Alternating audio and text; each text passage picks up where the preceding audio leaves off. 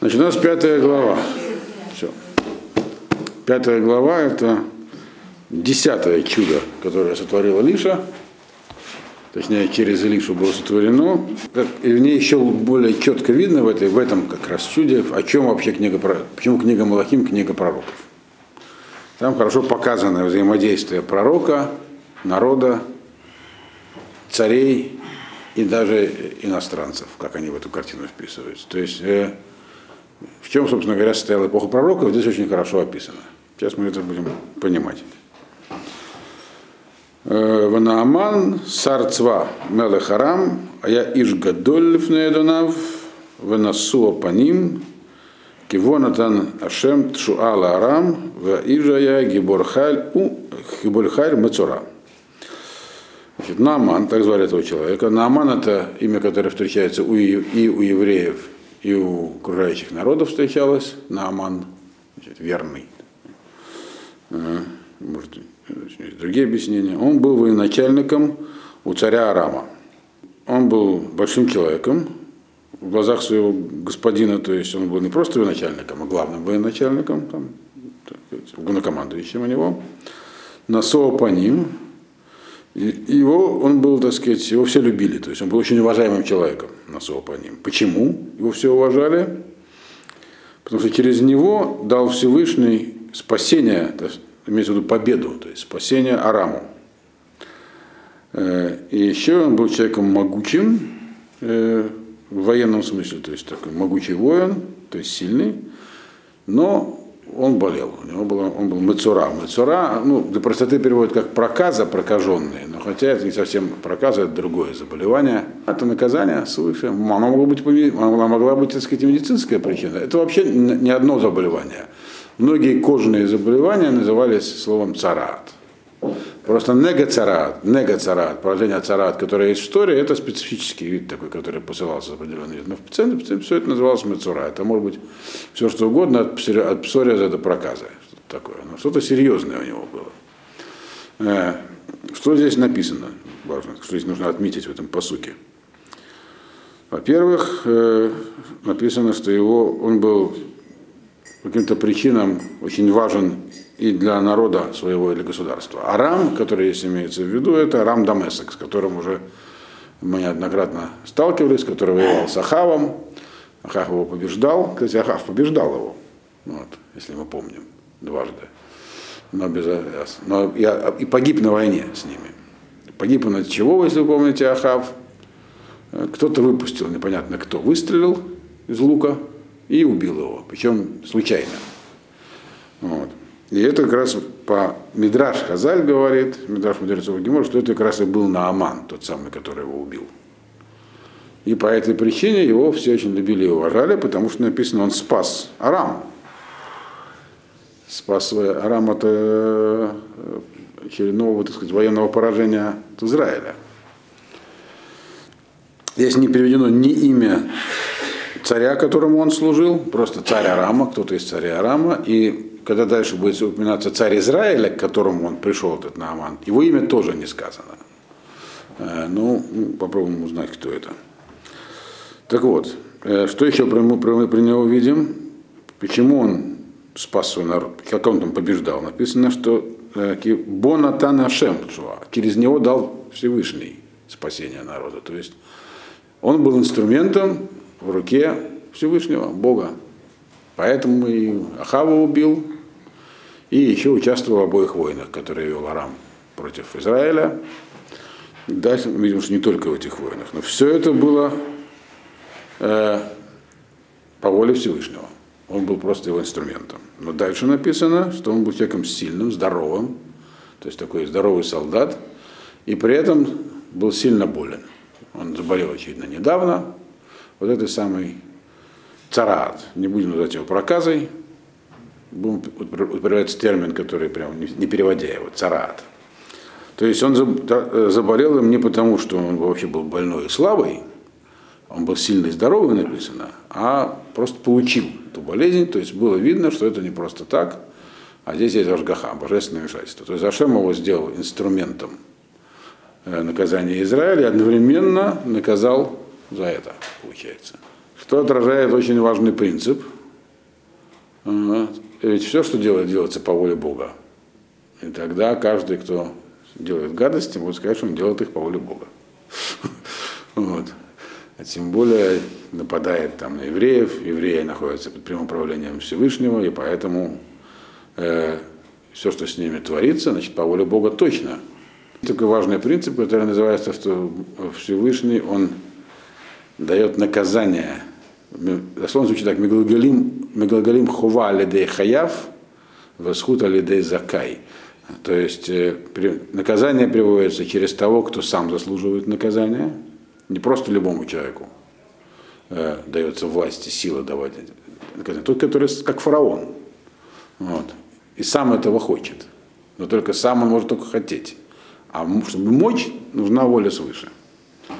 Вот. И, соответственно, наоборот, э, что-нибудь хорошее делается за счет тем, кто заслужил награду, что он сам хочет сделать это.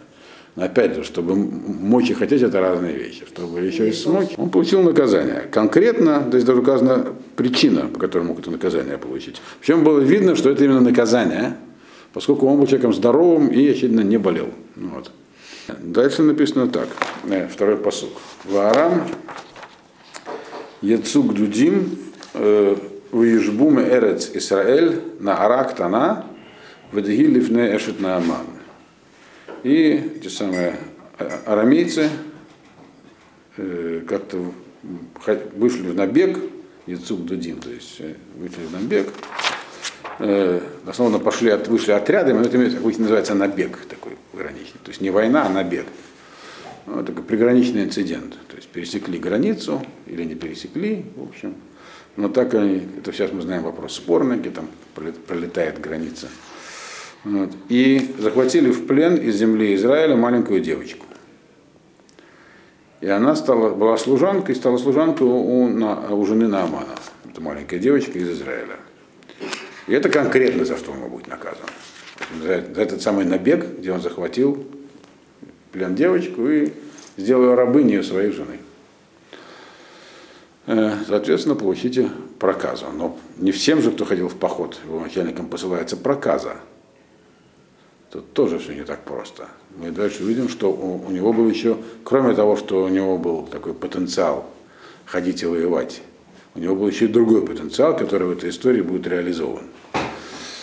Почему, собственно говоря, то есть а наказание, которое Алидей Ашгаха, то есть свыше приходит, оно тоже не каждому посылается. Это означает, что человек, когда его наказывают, если ему он что-то с этим может сделать. И дальше события развиваются таким образом. Значит, он болеет, у него в доме находится маленькая девочка из Израиля. Надо помнить, что незадолго до этого Израиль дважды разбил их армию. Вот. Но только что все равно главнокомандующий был объявлен героем, спасшим свою родину. Если мы помним, родину в первом случае спасла просто нерешительность Ахава и малоподготовленность, а вовсе не геройские действия армия. Ну, вот второй раз, когда он застрелил Ахава, это, может быть, уже и было спасением, но тоже э, победа не, не была одержана. Но это вообще типично и в наше время. У нас даже есть многие арабские страны, там в Египте они празднуют победу над Израилем в, в, в Йом-Кипурской войне, хотя какая там победа, но э, войне 73 -го года. Когда на начальном этапе войны у них были определенные успехи, причем очень немало. Но потом их обратно сбросили за Советский канал, переправились на ту сторону и так далее. Но это как бы что-то самое. Он все равно герой для них.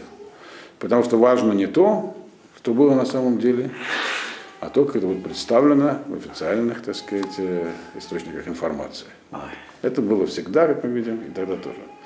Вроде он, э, так сказать, э, особенно не победил, ну, набеги там устраивал, то есть террористические просто акции, все то же самое, приграничные. Но, тем не менее, он уже герой был у них.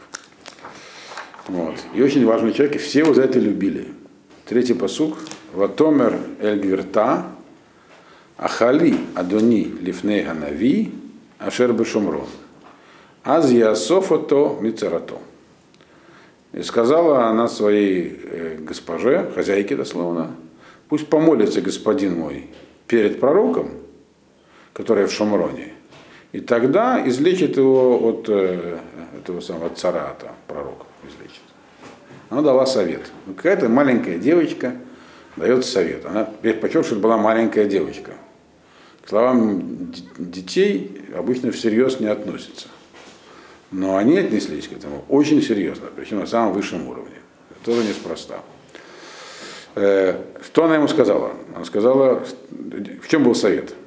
Она говорит, надо помолиться перед пророком.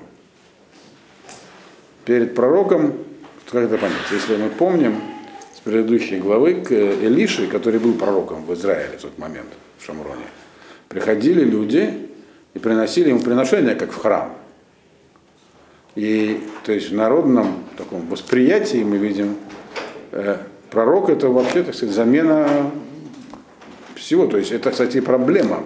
Одна из причин, по которой, возможно, кончились пророки, потому что э, в, когда падает духовный уровень людей, то они склонны видеть в пророках больше, чем они есть, чуть ли не, не самостоятельную силу. По этой причине Моше не вошел в землю Израиля. По этой причине Моше одна из причин, потому как э, была опасность, что им, просто ему будут молиться. Вот. Э, и девочка так и сказала, но она сказала э, помолиться перед пророком. То есть девочка была маленькая, но умная.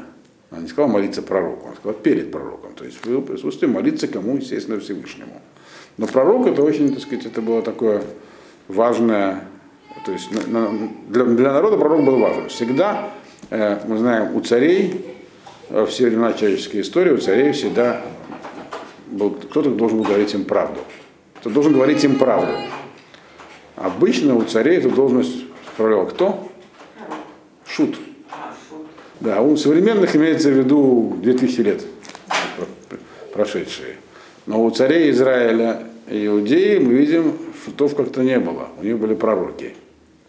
Пророк это не шут, это еврейских царей были шуты. Пророк говорит правду, Э, невзирая ни на что. Даже их сажали в тюрьму за это. Но они говорили царю правду от имени Всевышнего.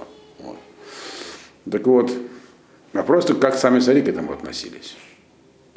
Вот э, такой пророк был в тот момент. То есть пророк для людей это человек, который есть царь, может быть прав или не прав, только он могущественный. А есть пророк, за которым не стоит никакая реальная сила, но он прав.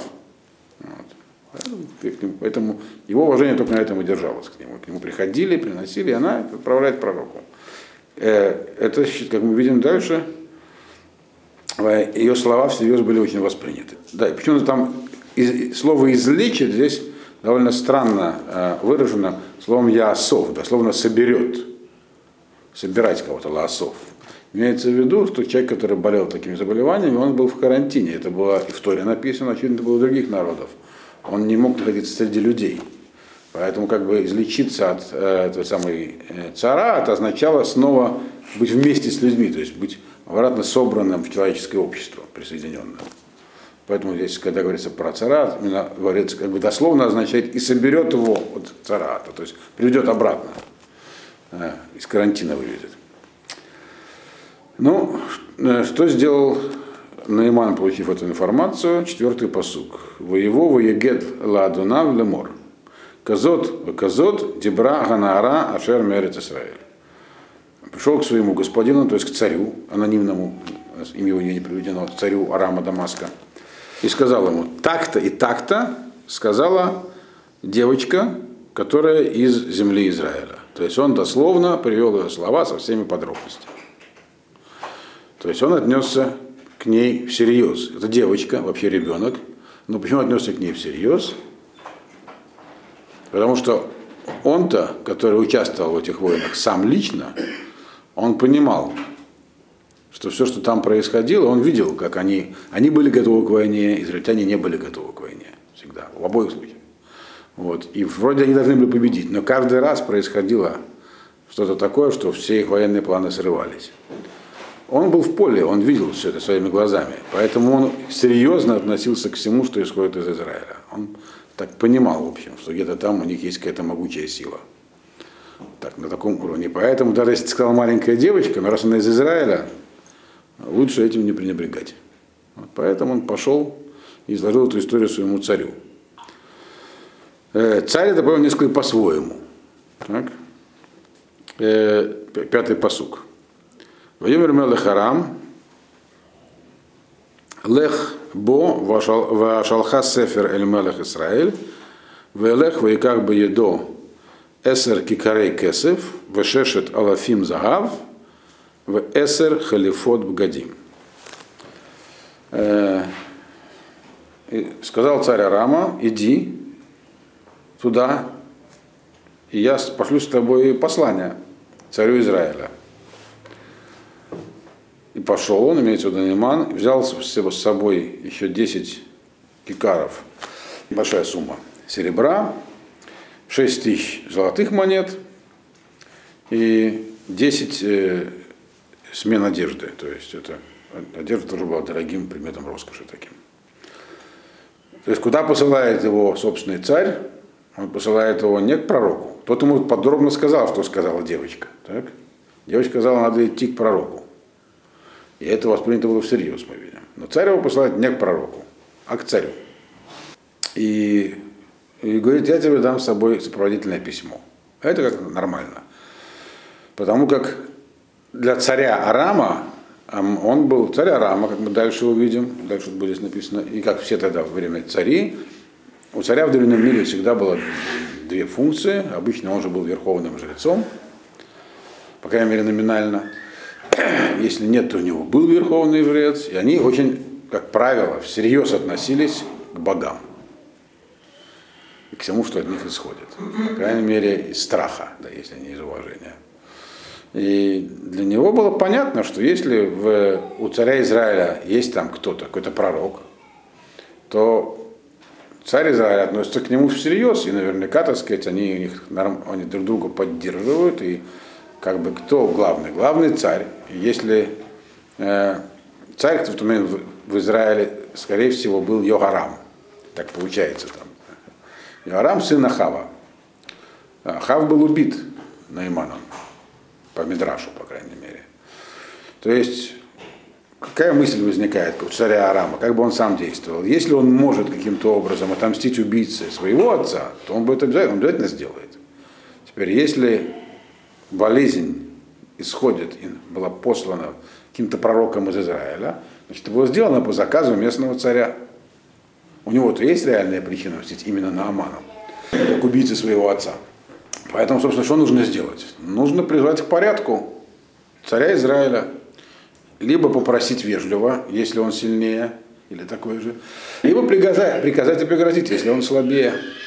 А тот уже со своим пророком разберется. Ясно, что царь, пророк работают тесно вместе. Там есть такая, у царя есть такая сила, как пророк. Что он ее не использует, что он как бы ненормальный. Поэтому, говорит, иди к царю, он займется этим вопросом. Это явно от него исходит. То есть в его сознании все это, должно, все это исходило от царя.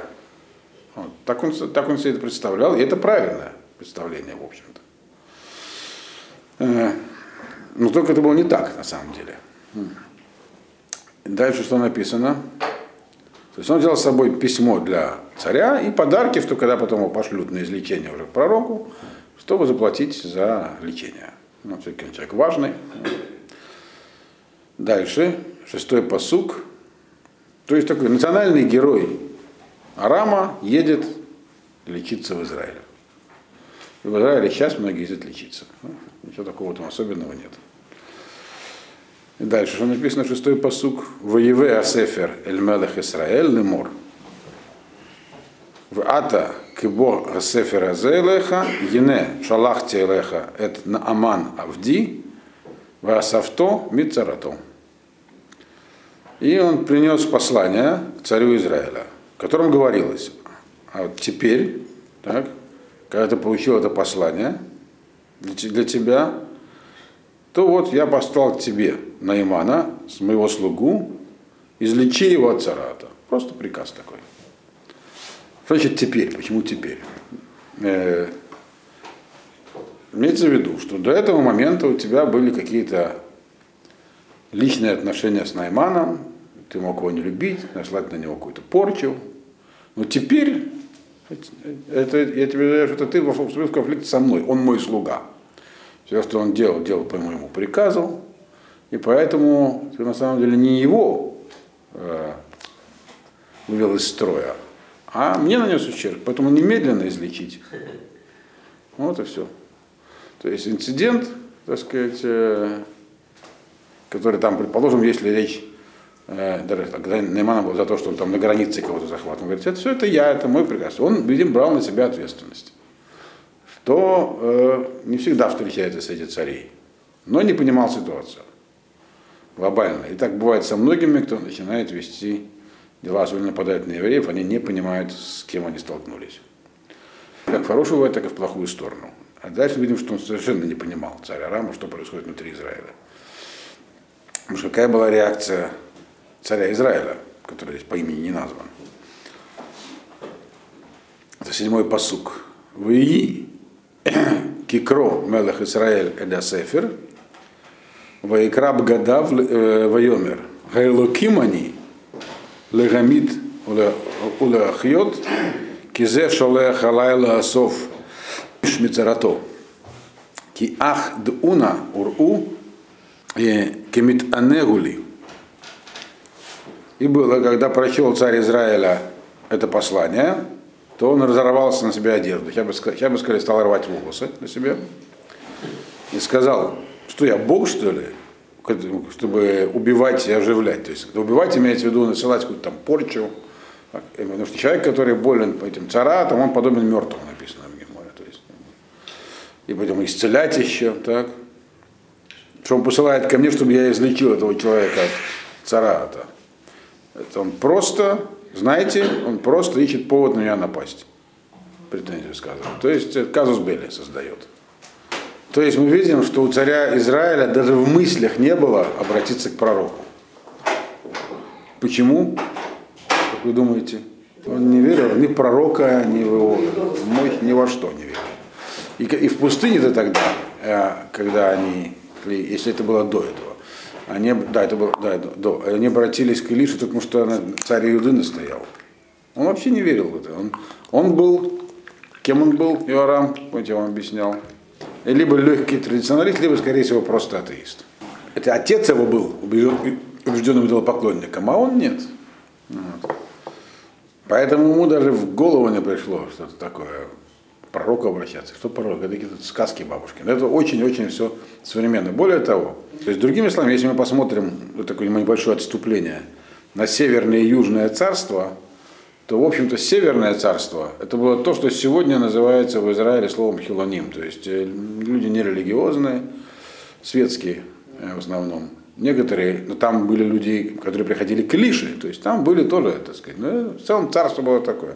А южное, оно было таким праведным больше. Не, сейчас дело не по северному, сейчас в Израиле тоже есть две группы населения в современном, не только в еврейском народе. А, географически нет, да, географически нет. И тогда, но тогда это просто еще было географическое разделение. То есть в целом э, мы видим, что да, такое было. И на самом деле очень похожая вещь произошла со мной однажды. Когда я получал обратно советское гражданство в российском консульстве. То есть второй консул, который с мной собеседовал, был как раз в 2000 году когда началась вторая антифада, началась она с того, что Ариэль Шарон, который был министром, не помню чего, демонстративно сделал поход на Храмовую гору. Ну и там началось. И, и консул, который был только что из Египта переведен, он не понимал, что происходит, и решил со мной это обсудить. Вот. И говорит, у меня, почему он пошел на храмовую гору? Туда можно ходить? Я говорю, нет, раввины запрещают ходить на храмовую гору. Он говорит, как же он пошел, если раввины запрещают? Он искренне удивился. Как так может быть? Примерно как царь Арама. Если у царя Израиля есть пророк, чего же его не слушается? Явно пророк слушается и он пророк, и пророк его явно сотрудничает. То, что царю Израиля может вообще пророк в голову не приходить, нормальному царю Арама в голову прийти не могло. Вот. Но мы видим, что это, был, что это было так. Примерно так же, как Шарону был совершенно спрашивать мнение раввинов, ему даже в голову не приходило его никогда покойному уже Шарону. Так что это очень такая похожая ситуация. То есть он рвет на себя одежду, но не понимает, что сейчас э, его хотят атаковать, а в военном отношении мы видим его реакции, он ничего не мог противопоставить Араму. Мы видим, что пограничные инциденты, которые случались, проходили безнаказанно, захватывали пленных. Это явный казус были. Он войну не объявлял. По крайней мере, одну пленную захватили девочку. Это сильное государство не может себе позволить такого. Э, то есть он не был сильным и отреагировал на то, на то, что произошло, как на то, что вот сейчас его атакуют Арам Дамасок и очередная война, на которой у него, очевидно, не было сил.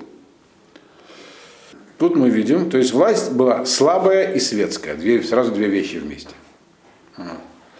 Совсем светская и совсем слабая. Но был пророк, и девочка говорила им про пророка, а не про царя.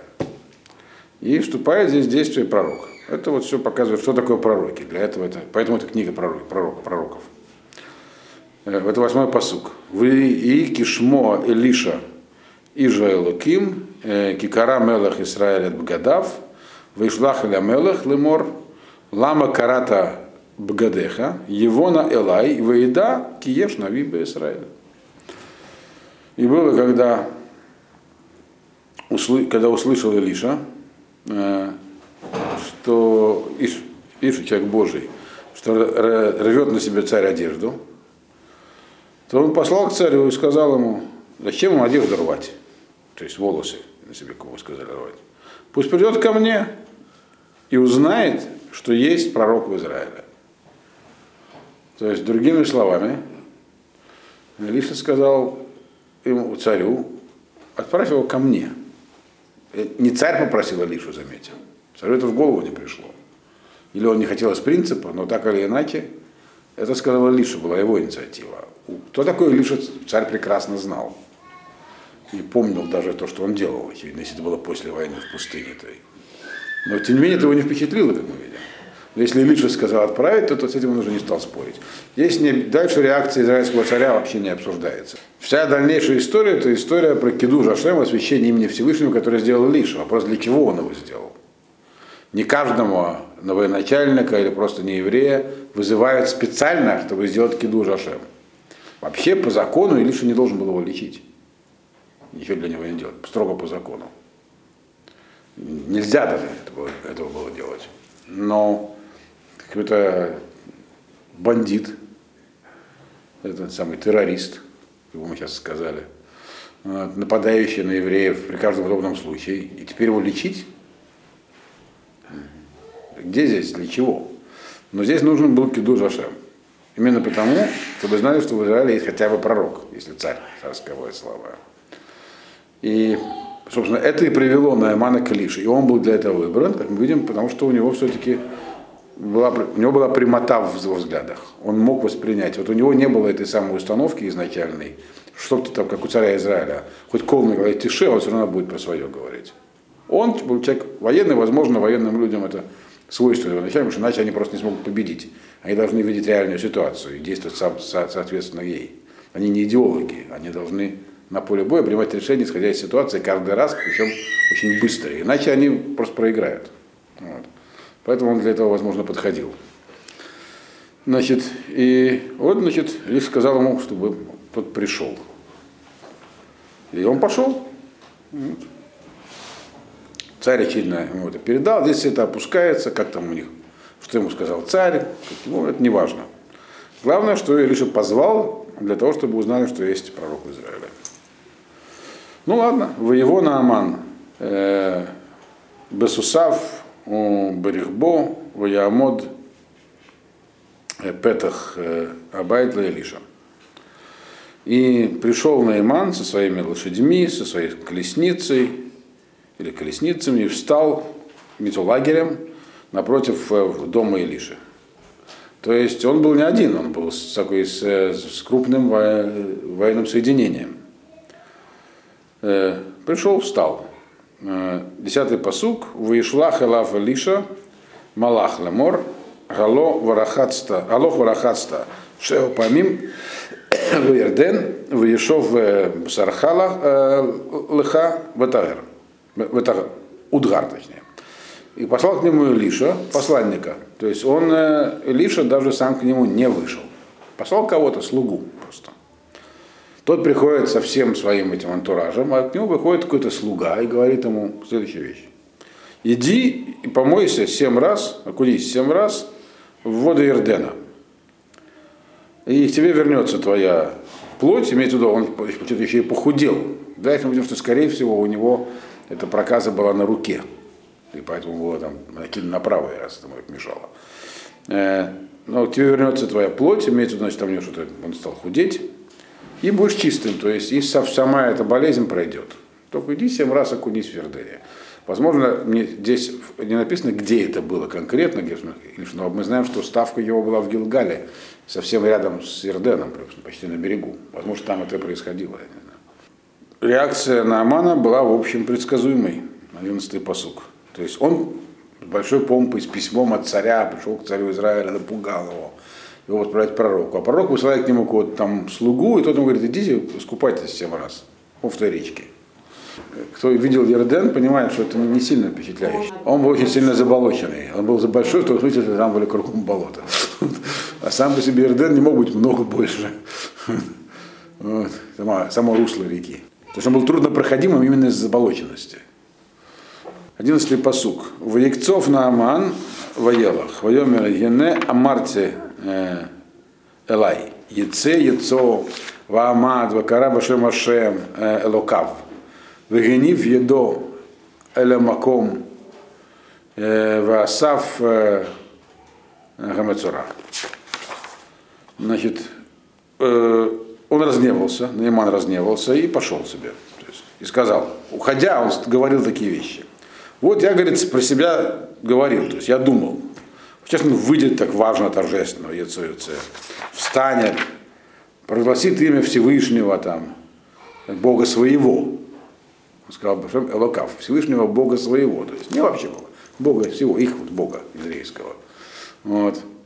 Э, потом, значит, там он будет как-то махать рукой, такие движения. Некоторые, что имеется в виду, что махать его рукой, рукой Неймана, что, возможно, у него как раз в руке была эта проказа. Но по-простому будет делать какие-то пассы руками там. Ну, как, как он привык, как там все эти действуют врачи. Потому что его же, он же до этого лечился, у кого только мог в Дамаске, не сразу пошел туда. Там не помогло. То есть он уже был опытный, знал, как работает э, медицина. То есть я, говорит, себе представлял, а я высылаю, говорю, иди окунись. Ну что это? Двенадцатый посук. Алатов Амана Упарпар, э, народ Дамесек, Миколь Мима Исраэль, Ало Эрхац Бегем в Тагарте, Ваефен Ваелех Бехима. Он говорит, не лучше ли реки, здесь приводится название двух рек, Амана Упарпар. Это такие реки в э, Арамну Арам, сейчас это, соответственно, Сирия, где идут военные действия на этих реках. Вот. Одна из них точно стекает с Хермона, вторая чуть севернее, но это не так важно, их идентифицируют с разными современными реками. Ну, это хорошие реки, большие такие, они горные, полноводные такие. Он сказал, наши же реки-то, наши дамасские реки, э, Амана и Парпар, они лучше, чем все вообще воды Израиля. Я вот там мог бы искупаться, так сказать. Хацбэм, э, я говорит, там и купался, что я от меня очистила, повернулся и пошел в гневе. То есть решил, что над ним издевается. То есть, и с его точки зрения, почему над ним издеваются? Его не хотят прощать за убийство. Он думает по-прежнему, все еще, как его царь настроил, что это все козни их за то, что он убил Ахава. Теперь вроде как его свой царь взял под защиту, сказал, это нападение на меня, на моего слугу. Он, они все еще над ним издеваются за то, что он убил Ахава. Ну ладно. Или просто за то, что он набегами занимается. То, что убил Ахава, это мидраж. Так? Вот. Но так или иначе, он сильно разневался. И это могут быть последствия, понимаем. Вот. 13 посук. Ваикшу авадав, ваидабро лав, вайомру, ави, давар гадоль э, анави дибер алеха галотасе, вавки амар алеха архац, э, утагар. Значит, пришли к нему его слуги и говорили ему, э, и сказали так, отец, то есть они обратились к нему, отец как господин, но это такое батя, типа, что ради что-нибудь такое невероятное попросил, сказал тебе пророк сделать. Если бы было что-нибудь большое, ты бы сделал, если бы он тебе сказал, там, не знаю, там, скакать целый день на лошади вокруг там, горы Тавор, ты, ты же сделал бы, так? Что тебя смутило? Что он тебе сказал сделать простую вещь? Так э, это тем лучше. Так? Если бы ты сделал что-нибудь серьезное, просьбу какую-нибудь его пошел выполнять. А в Киамар Лехархац, вот, а, так, а ты сказал всего лишь искупаться. Так иди искупайся, очисти все. То есть они ему сказали, возможно, дело не в том, что он тебя пренебрегает, а наоборот, он хочет сказать, что ему это легко, и есть большое, это, это не врач, это пророк. Не подчеркивают, что он нави, называется он нави, пророк. Он не работает как врачи. И наоборот, большое чудо делает, тем меньше от тебя требуется, тем больше чуда. Поэтому, если вы сказали сделать что-нибудь такое невероятное, ты пошел сразу выполнять. А те сказали, все искупался, иди искупайся. Это, для пророка это и есть большой чудо, что он более сильный пророк. Так они понимали. Надо сказать, Нааман проявил здесь э, вот это свое свойство характера, очевидно, из-за которого он и был выбран, чтобы через него это, это чудо произошло. Он не, будучи военным человеком, он, конечно, мог бы быть подвержен гневу, но не действовал, исходя из гнева. Он действовал, исходя из реальной ситуации. Когда он слышал реальный аргумент, он его принимал, он его принял. То есть это прямота. В прямоте есть свои большие плюсы. Вот. 14, то есть он был человек плохой, бандит и убийца, по нашим понятиям, террорист. Но он был человек прямой. Да, у него такая была вот э, работа, как выяснится. Но когда человек прямой, это многие вещи искупает. Когда он услышал и увидел, что он был неправ, он тут же это воспринимал. 14-й посук. Ваерет, Ваедболь, Баярден, Шева Паамим, Кидвар Ижа Элоким, Ваешев Псаро, Кибсар на Аркатон, Ваидгар. И спустился он и окунулся в Ярден семь раз, как сказал ему человек Божий, и вернулось его, так сказать, плоть на место, то есть он сразу излечился, вот этот свои там какие-то у него были очевидные какие-то там пролежни или провалы в теле, э, и очистился. И да, у него стало его тело как тело маленького мальчика. Не в смысле размеров, а в смысле кожи, свежести. И очистился, то есть и следы болезни все прошли. То есть это кожа правильно с него сошло. Вдруг выходит такой здоровый, и всего излечившийся. Даже без шрамов. Вот. И без язв. Все. Ну, все. Он видел, что произошло. Заметим, что это уже Медаш, что Нааман, его чува, это прямой упрек царю Израиля, который тоже видел, что делает Илиша, но никакой чего не сделал. Таким образом, здесь Нааман создает категора обвинителя для Израиля своими действиями дальнейшими. То есть, да, мы видим, что он все искренне воспринял и раскаялся, чего не делал царь Израиля. Что многие вещи объясняет дальнейшем. То есть Нааман увидел, что есть пророк в Израиле, а царь Израиля нет. 15-й посук. Ваяшев эль иш гаэлоким гу веколь маханео воево ваямод лифанав вайомер генена ядати ки эйн элоким беколь арец ки им бе Исраэль веата кахна браха маэт авдеха. Вернулся он к человеку Божьему, он и все, весь его лагерь, то есть все его войско, пришли и встали перед ним уже. Теперь Илиша вышел к ним. То есть, когда пришли первый раз, он не вышел из дома. Сейчас Илиша стоял перед ними и сказал, Нааман сказал, Енена едати, вот теперь я знаю, что нет другого Бога во всей земле, во всей земле, вообще во всей земле, так? но только э, к им бы Израиль, только в Израиле. То есть имеется в виду, есть Бог один, и это Бог Израиля. Все. Тут же покончил со всеми новоконческими мыслями, если они не были. Вот. В ата кахна э, браха метов дэх. А теперь, пожалуйста, возьми благодарность, подарок имеется в виду, от раба своего. Значит, почему он так сказал? Потому что вообще нельзя. Это был для него день радостный. Он излечился, как праздник. Аллаха такая, что нельзя брать у идолопоклонников подарки в день их праздников. Просто, просто подарок. Почему? Кому дают подарки? Людям, которым, которыми хотят э, как бы, подружиться, что-то от них хотят, важным людям. Есть пророк. И для него это радость. Если у него такой подарок возьмут. Тем самым его, как бы, он понимает, что он добьется своего. Он приблизится к этому человеку. Вот. Станет ему близок. А этого именно он хотел, когда давал подарок. И пойдет, что он делает, благодарить своих богов. Потому что день его, день его день праздника. И день, в этот день они совершают, дальше приносили жертвы, идут там молиться еще какое-нибудь культовое учреждение. Поэтому нельзя давать им такого повода для такой благодарности. В день праздников, их под праздников, не берут подарки. У него это был явно праздник. Но он сразу заявил, никаких э, других богов не существует. Поэтому у меня можно взять подарок. Нельзя брать у поклонников подарки, которые хотят тебе подарить в день своего праздника. То есть праздник, почему праздник нельзя? Потому что день они благодарят своих богов. Вот, когда человек очистится, он явно будет благодарить своих богов. То есть есть, в день есть определенный ритуал. Там гекатомбу какую-нибудь делают, или там еще что-нибудь такое. Вот. Поэтому он сказал все правильно. Я, говорит, все, я больше не поклонник. Я, есть только один Бог. Я так сразу, теперь, теперь я это понял, и поэтому меня можно дать подарок, он сказал. Но Илиша все равно отказался. Вайомер Хай Ашем Ашер Амад Телефанав Имеках Ваиках Ваивцарбо Ваивцарбо Лакахат Ваимаен. И сказал, Илиша так сказал, клянусь Богом, если перед которым я Ашарамат телефонов, перед которым стоял я, то есть перед которым я стою, если возьму, если возьму, то есть ничего не, то есть я тебя ничего брать не буду, именем Бога заявляю. Он стал настаивать на Иман, чтобы тот взял, вынимая, он отказался. Клонился, не взял ничего. Почему он не взял? Потому как вся задача его здесь была. Мы помним, что в предыдущей главе ему приносили бикурим люди. Но это были именно приношения, как, э, то есть пророк для них был заменой храма. Тоже проблематично частично, когда пророк приобретает такую роль в глазах людей. А здесь ему хотели заплатить за работу, благодарность за то, что он сделал. Но он ничего не сделал. Он говорит, пророк это хорошо понимал. Все сделал Всевышний. Брать за это деньги нельзя.